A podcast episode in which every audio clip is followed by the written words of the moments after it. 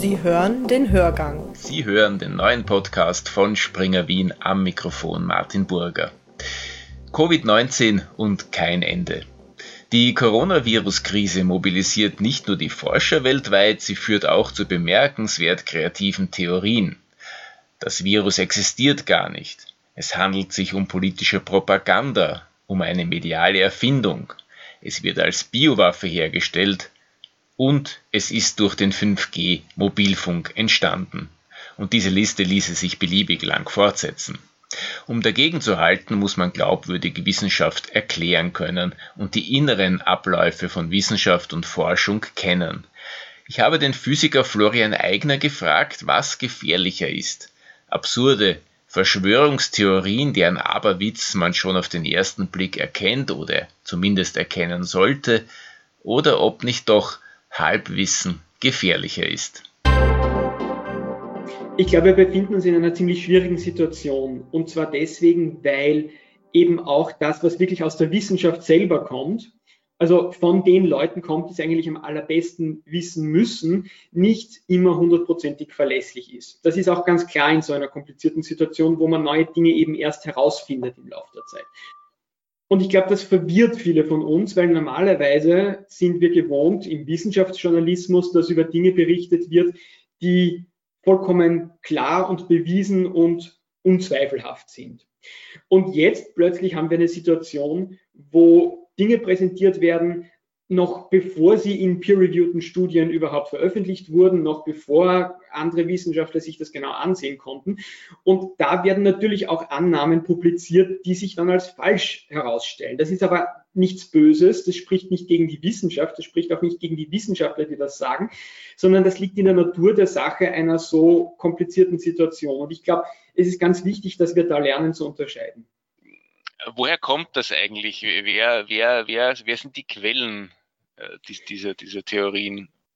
Diese Behauptungen kommen jetzt aus allen Ecken, das kann man gar nicht so spezifizieren, glaube ich, aber es stimmt. Mir fällt das auch auf, dass diese Falschmeldungen über, über Corona nicht ausschließlich aus dem bekannten Verschwörungstheoretiker-Eck kommen, aus, aus den äh, Internetforen und Gruppen, wo man ohnehin weiß, dass dort äh, man mit der Wissenschaft auf auf Kriegsfuß steht. Aus der Ecke kommt es auch, das schon. Aber eben nicht nur aus dieser Ecke, sondern es gab auch einige, einige Videos, die viral gegangen sind von Ärzten zum Beispiel, die berichtet haben aus italienischen Krankenhäusern oder aus der eigenen Erfahrung oder was auch immer und die Sache ganz anders gesehen haben, als die offiziellen Zahlen glauben lassen würden. Und das ist aber klar, das ist überhaupt nichts, worüber wir uns wundern sollten. Denn es ist eine komplizierte Situation und bei jeder komplizierten Situation gibt es Aussagen, die einander widersprechen.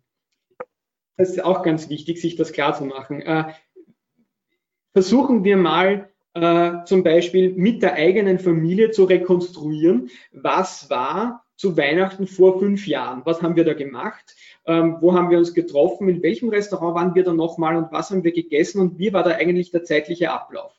Wenn ich das mit meiner Familie versuche zu rekonstruieren, dann werden wir garantiert auf irgendwelche Dinge stoßen, die nicht übereinstimmen. Vielleicht erinnere ich mich anders als mein Onkel und äh, irgendwelche Tagebuchaufzeichnungen passen dann gar nicht dazu.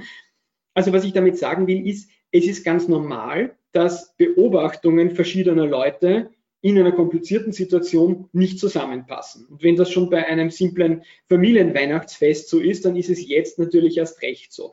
Das ist kein Hinweis darauf, dass es jetzt irgendeine dunkle Verschwörung gibt, dass da irgendwer versucht, die Wahrheit zu verstecken. Das ist einfach nur menschlich. Lässt sich das vergleichen mit, mit, wenn du beobachtest das ja schon länger auch immer wieder, es gibt ja immer wieder solche, solche Verschwörungsgeschichten, lässt sich das vergleichen mit anderen Themen, mit anderen Ereignissen?